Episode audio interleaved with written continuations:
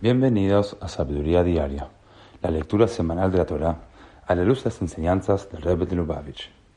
En la cuarta lectura de la parashá de Sarah, aprendemos cómo la muchacha que le dio agua a Eliezer y su caravana era Rivka, sobrina nieta de Abraham.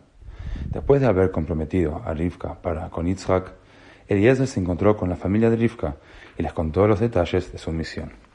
Como dice el versículo, Ben, la Asherlo. Eliezer le dijo a la familia de Rivka, Rebeca, que Sara, la esposa de mi amo, dio a luz un hijo a mi amo después de haber envejecido, y él le cedió a su hijo Yitzhak todas sus posesiones.